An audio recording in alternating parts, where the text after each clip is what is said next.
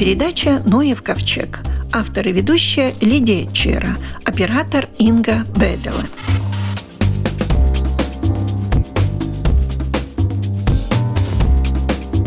Как раз сегодня, 12 числа, когда звучит наша программа, состоялась экскурсия с такими практическими навыками.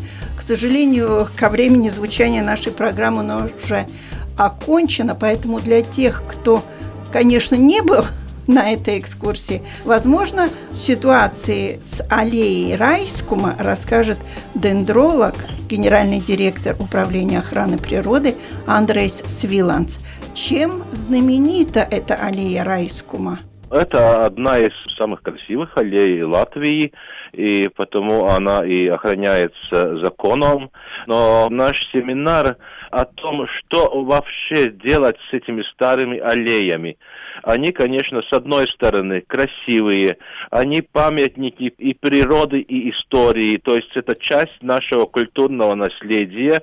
И с другой стороны, конечно, те аллеи, которые уже старые, они, с одной стороны, красивые, с другой стороны, эти старые деревья помогают нам сохранить биологическое разнообразие. Но, с другой стороны, конечно, любое старое дерево с засохшими ветвями и дуплами и так далее, и так далее, они, конечно, создают опасность для э, людей, для транспорта и так далее, и так далее. Поэтому наш семинар был не только насчет аллеи Райском, это просто был как такой практический пример, что делать, что лучше не делать со старыми аллеями, но больше о том, чтобы мы осознали это историческое и природное значение старых аллей. Потому что история аллей – это очень-очень длинная история.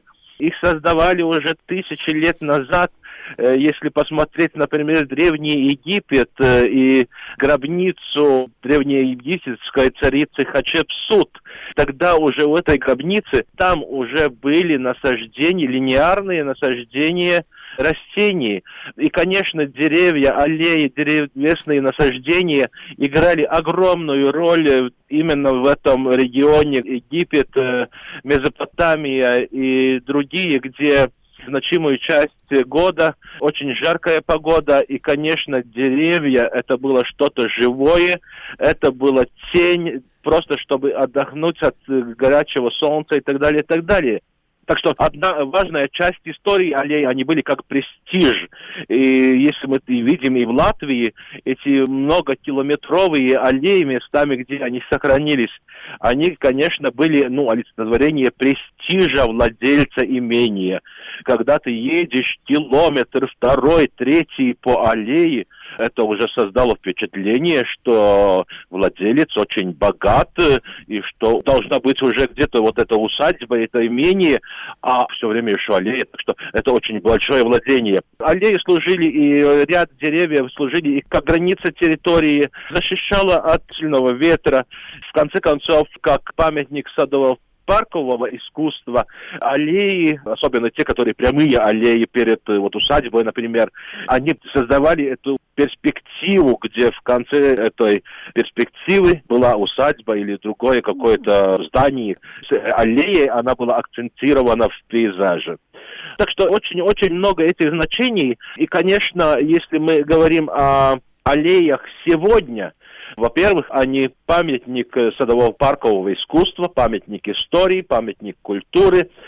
Второе, там, где, может быть, э, наши ландшафты, там, где пейзаж может быть такой однообразен, они дают свой специфический акцент в ландшафте.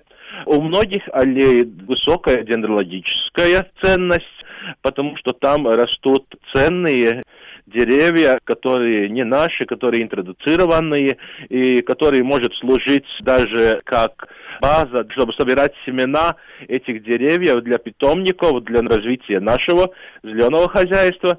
Ну и, как я уже сказал, старые деревья – это может быть как среда обитания редким видам жуков, птиц, лишайников, мхов – летучих мышей. И особенно важно, что когда сейчас уже у нас развивается сельское хозяйство, когда у нас местами очень большие территории однородные с, или с пастбищами, или нивы с зерновыми культурами, тогда эти аллеи играют роль биологических коридоров, чтобы дикие виды во-первых, животных, а также и растений, чтобы они могли перемещаться с одной территории на другую. Ну и в конце концов, э, то, что очень важно и особенно важно в населенных местах, в наших городах, любые деревья, аллеи, парки, сады, они создают тень, и когда у нас вот последние годы с изменениями климата или без, но когда у нас летом очень-очень жарко, под деревьями мы можем отдыхать, и это играет важную роль как часть качества нашей жизненной среды. Там температура намного ниже, на этих улицах, где посажены аллеи, температура намного ниже, и особенно тем э, людям, которым проблемы с сердцем, это иногда, может быть, сохраняет даже им жизнь. Скажите, а из каких деревьев в основном выращивают аллеи? Наверное, все-таки какие-то должны быть широколиственные деревья, чтобы именно была тень, или есть э, разные варианты? Разнообразие древесных культур в аллеях довольно большое. Ну, я сказал бы, что все-таки главную роль то, что мы видим Узварас бульварис в Риге, Венспилсе, Вецмуакас, Падуре и многих других местах, очень большую роль в старинных аллеях играет голландская липа, потому что оно э, размножается черенкованием довольно хорошо, и тогда можно целую аллею посадить, в принципе, из потомков одного дерева и они создаются очень однообразные, с этими, все деревья как будто пострижены, все одинаковые, то есть эти колонально размноженные деревья. Но также, конечно, есть в сельских населенных пунктах у нас довольно много березовых аллей, а есть места, где довольно много клен обыкновенный посажен, ясень пенсильванский.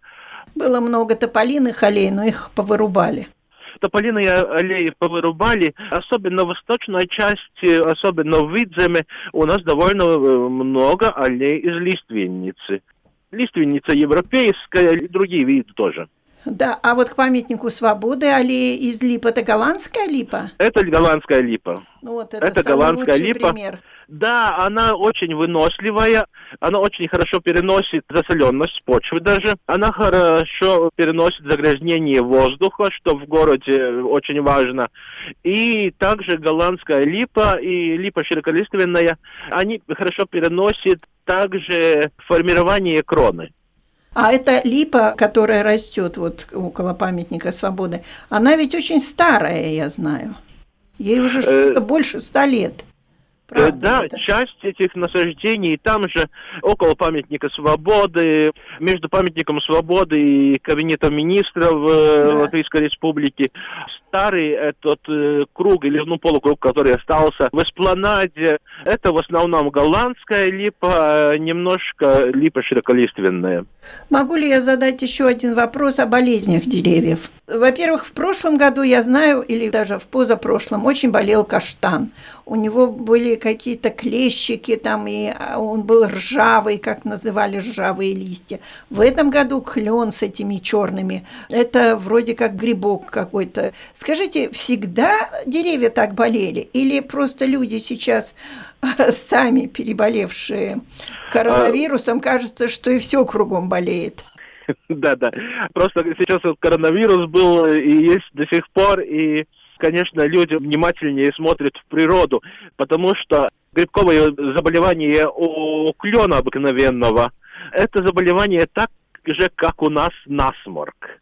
Он, в принципе, каждый год но никто от этого не помирает. Потому что это ритис мацерейном, это вот такой грибок, и в этом году просто грибковые заболевания были очень много, так же, как много было на всяких насекомых, и поэтому просто люди заметили э, эти заболевания. Но, например, вот насчет клена, это каждый год более или менее, но в этом году, да, очень много, и поэтому у нас в Национальном ботаническом саду в Саласпилсе тоже было очень много звонков что же творится с нашим кленом. Насчет других древесных пород, то, что касается каштана обыкновенного и каштана желтого, это не болезнь, это вредитель, это такая маленькая-маленькая бабочка, такая моль, гусеница, которая поедает эту сочную часть листьев.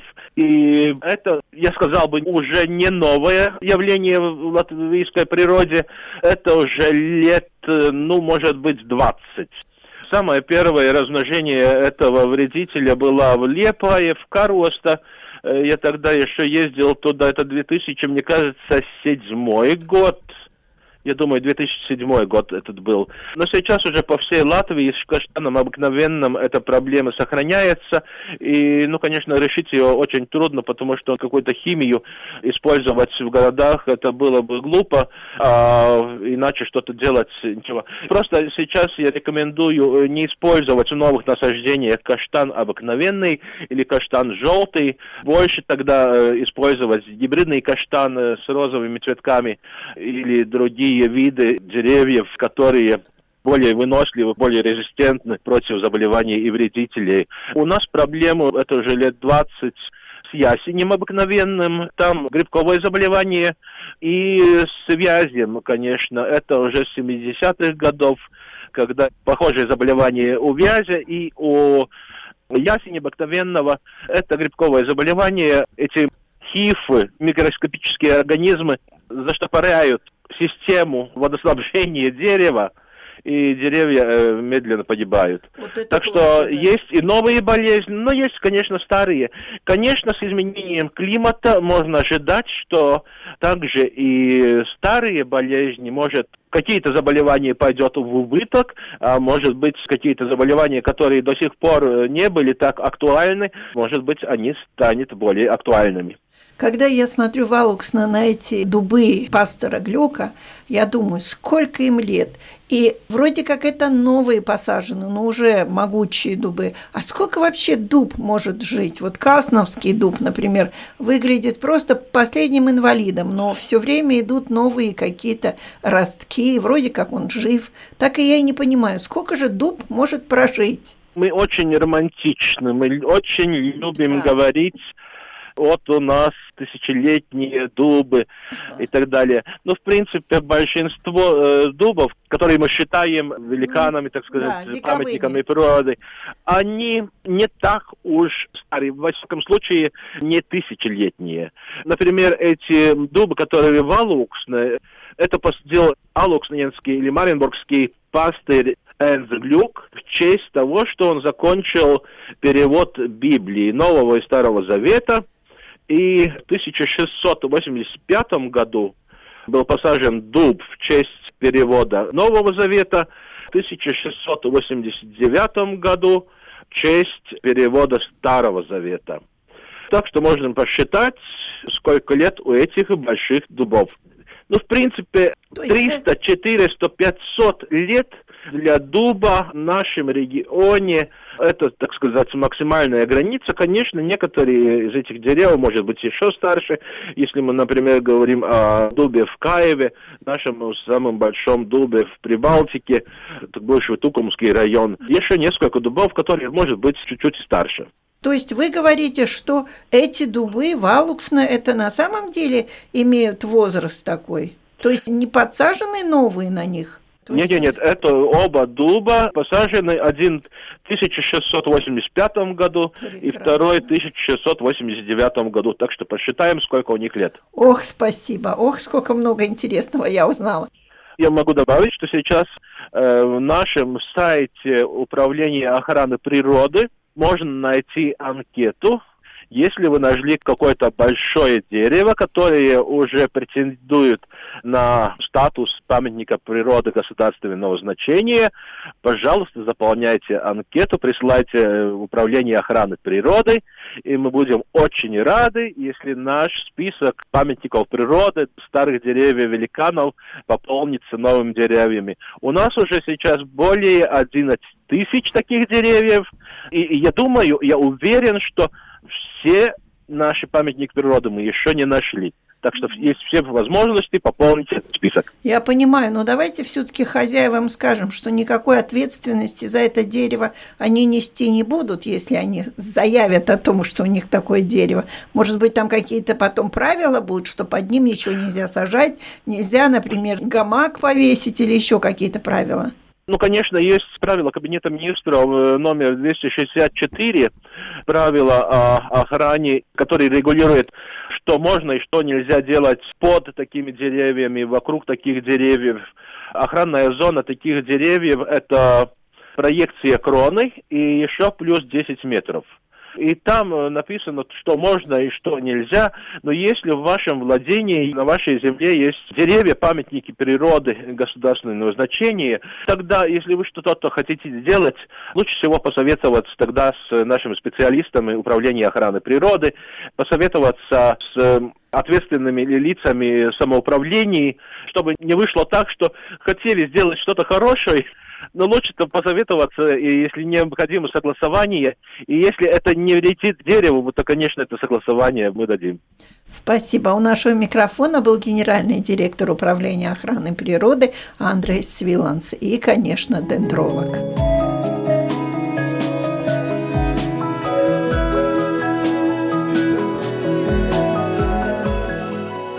Так и хочется назвать этот сюжет «Бывших биологов не бывает». Э, в 1943 году, 7 сентября, в Сигулде в возрасте 47 лет ушел из жизни ботаник, генетик растений, профессор Александр Замелис. В этом году ему бы исполнилось 125 лет со дня рождения. Но вот что интересно, Ивар Кабуцис, о котором я как раз и в самом начале начала говорить, о том, что бывших биологов не бывает, как раз эм, посетил это место, где профессор жил, творил и высаживал какие-то интересные растения. Вот расскажите о вашей поездке. Да, это была интересная экскурсия. Мне это вдохновило его юбилей, и хотелось узнать об этом месте – потому что уже почти с детства я читал об этой богатой коллекции где-то далеко, в Видземе. Сейчас живу недалеко и решил туда поехать и посмотреть, что там осталось из этой очень богатой когда-то коллекции. Ну, и как, где это находится? Или... Это находится недалеко от Валмери, недалеко от поселка Брангули. Ну, это центре Видземе, на берегу маленькой речушки Абулс.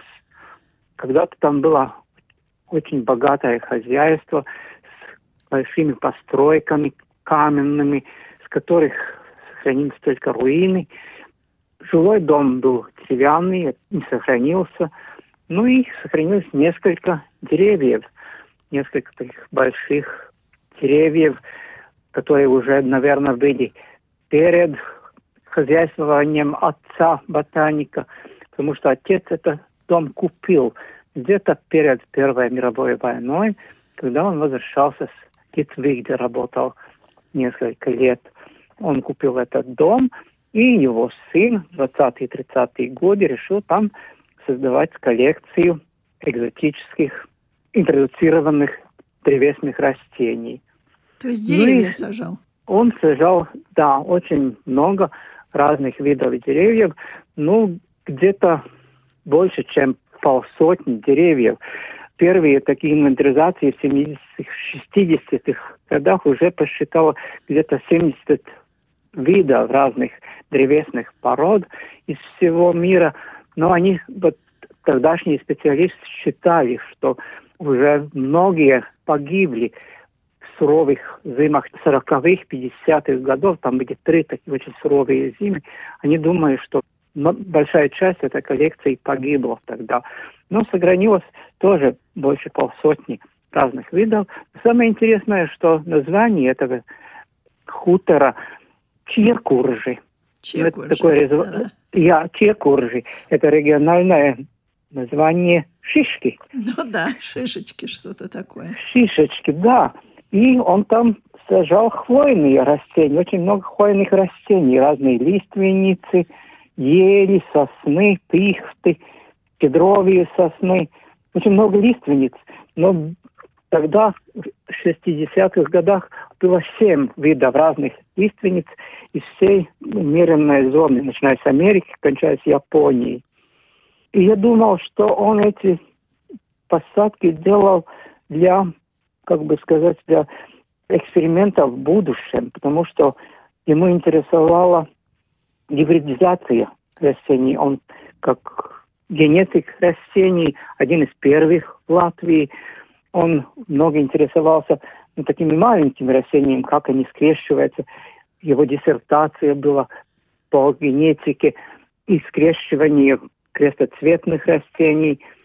И, по-моему, может быть, он хотел что-то сделать с этим лиственницем, потому что экземпляров тоже там много, там больше сотни разных лиственниц сохранилось.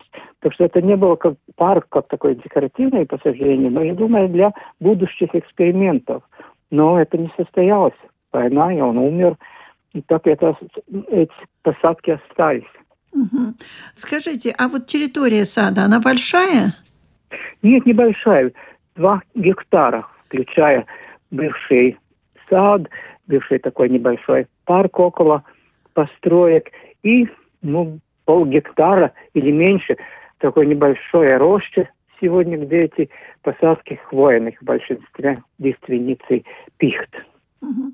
Но это они посажены где-то рядом с рекой или подальше от реки? Да, они на террасах и в долине речки. Они на, берегу, на самом берегу реки. Этот хутор находился там, и эти посажения тоже как бы в, в склонах этого небольшого, небольшой долины речки.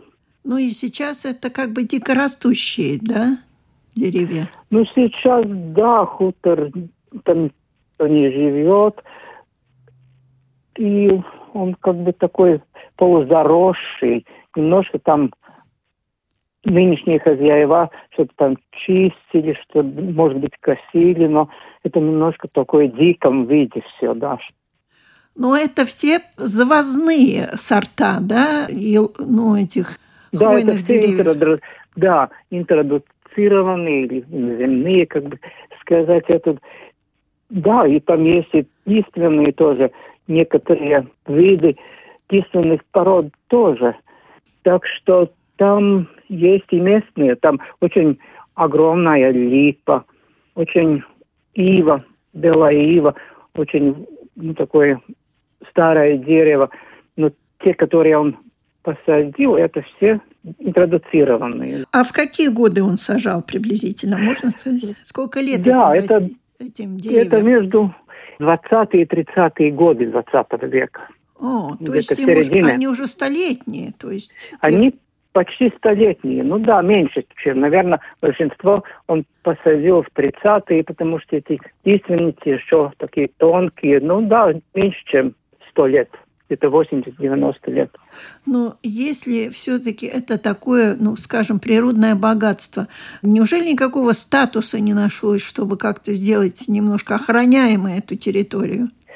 Ну, это, наверное, были долгие дискуссии, но 2001 года там есть охраняемый как бы памятник природы, дендрологический насаждение. А, а есть а, охраняемый статус территории 2001 года только. То есть до этого вообще никто даже не охранял эту территорию? До ну... этого такого официального статуса не было. По-моему, там было какое какой-то база отдыха, наверное, из Валмерского какого-то учреждения, я даже не знаю, там была сауна построена на берегу реки, там, наверное, они что-то ухаживали, но такого официального природоохранного статуса те годы тоже не было. И только в 2001 тоже долго шло этот процесс пока его сделать как бы памятник природы государственного значения. Да. А вы не знаете, вот откуда он брал эти семена? И можно ли семена вот этих вот, ну, столетних растений, которые прижились и хорошо чувствуют себя в Латвии, как-то сохранить, чтобы состоялся сбор этих семян, этих деревьев, которые, которые уже пережили суровые зимы? Да, наверное, большинство этих деревьев могут послужить таким базам сбора семян. И это уже были такие попытки в 50-х, 60-х годах, когда в старинных парках по всей Латвии собирали эти семена переживших растений, интродуцированных, эти коллекции по всей Латвии таких очень много. И была такая попытка это все сделать. И собирали в ботанические сады, в Кауснове есть арборетум, где тоже множество из этой коллекции собрано из семян из всей Латвии. Так что я думаю, наверное, тоже здесь кто-то собирал эти семена, потому что везде в статьях писали, что чекуры – это очень ценная коллекция именно с целью, что там сохранились такие виды, которые пережили, приспособились к нашим условиям и могут дать хорошие семена. Но я, мне как-то пока не удалось узнать в Кауснове, например, или в Саластосе ботаническом саду, может быть, там растет растений тоже из семян из этой коллекции.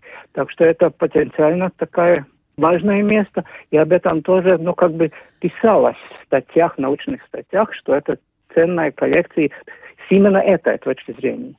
А откуда эти деревья? Вот уже как-то вот, можно да, сказать, это родина проблема, этих? Что, да, что не сохранилось именно, ну, где сделал эти семена Александр Замелис. Не сохранилось ни описаний, сколько видов он там посадил. Ну, может, в архивах где-то есть, но пока в публикациях я не прочитал нигде. Пишет, что не сохранилось никакие данные, откуда он взял, с какой целью, почему именно эти виды. Так что это пока неизвестно. Это тоже плохо, да, что неизвестно именно откуда. Или, потому что у него было контакты с ботаническими садами, с ботаниками всего мира. Может, ему посылали эти семена, он сам из семян, наверное, выращивал. Или ему какие-то саженцы посылали. Это неизвестно. Ну вот этот природный памятник, как вы думаете, стоит приглашать людей посмотреть на него или все-таки оставим этот приблизительный адрес и не скажем, где он все-таки находится, потому что он все-таки, я так понимаю, не приспособлен для больших людских потоков. Да, во-первых, он не приспособлен, и пока для неспециалистов там нечего особенно смотреть, это просто ценное такое историческое, культурно-историческое место, исторической коллекции. Может, в будущем хозяева захочет что-то сделать, написать какой-то проект, чтобы там ну, как-то благоустроить, и, может быть, ну да, там надо что-то сделать, чтобы эти растения себя лучше чувствовали. Эти, ну, посажения лиственниц, например, они близко, деревья близко друг к другу. Ну, никто не заботился эти десятилетия о, о них. Так что там много работы, чтобы пригласить кого-то и что делать эту коллекцию такой публичной, пока она остается такой тихой, как бы такая ну, ну, да. ценность То есть для вы, науки, для истории. Вы немного разочаровались, что бывает, когда человек умирает, и молодым, в принципе, 47 лет, и не закончил свое дело, и вот так оно и осталось как-то. Обидно, правда? Да, вот так случается, когда у человека очень-очень много интересов. Также с его гербарной коллекцией немножечко. Он так много манжеток, например, собирал с какой-то целью изучать их, классифицировать. И тоже это осталось, и пока я никому ну, не нужны, да? Не хочется об этом, не нужно. Да, она очень исторически интересна, можно с ней работать, но нету такого, такого специалиста, кому именно это интересовало. Так с этими лиственницами, наверное, тоже надо было посмотреть, если эти семена действительно растет, потому что все это, что это ценная коллекция, с одной стороны, да, но так визуально, а и никто, по-моему, не изучал, какое качество этих семян пригодны ли они для, для выращивания. Так что там много работы в будущем. если кто-то захочет. Да. Спасибо вам большое за информацию. У нашего микрофона был биолог Ивар Кабуцис.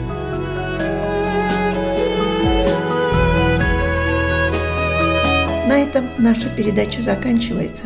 Всего вам доброго!